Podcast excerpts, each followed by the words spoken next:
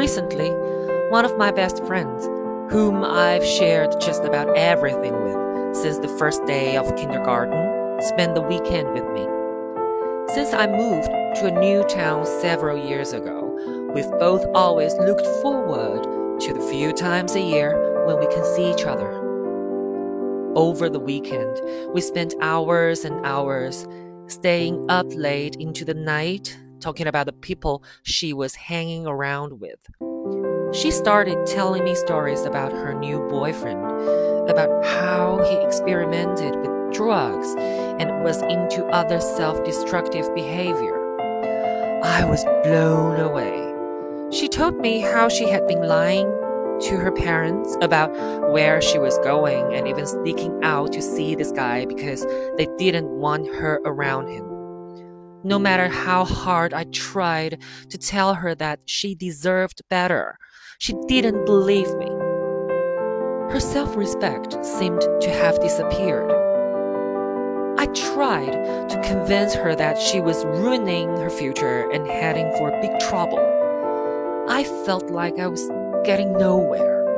I just couldn't believe that she really thought it was acceptable with a bunch of losers, especially her boyfriend.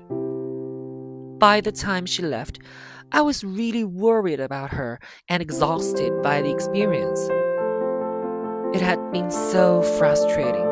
I had come close to telling her several times during the weekend that maybe we had just grown too far apart to continue our friendship, but I didn't. I put the power of friendship to the ultimate test. We'd been friends for far too long. I had to hope that she valued me enough to know that I was trying to save her from hurting herself. I wanted to believe that our friendship could conquer anything. A few days later, she called to say that she had thought long and hard about our conversation, and then she told me that she had broken up with her boyfriend. I just listened on the other end of the phone with tears of joy running down my face. It was one of the truly rewarding moments in my life. Never had I been so proud of a friend.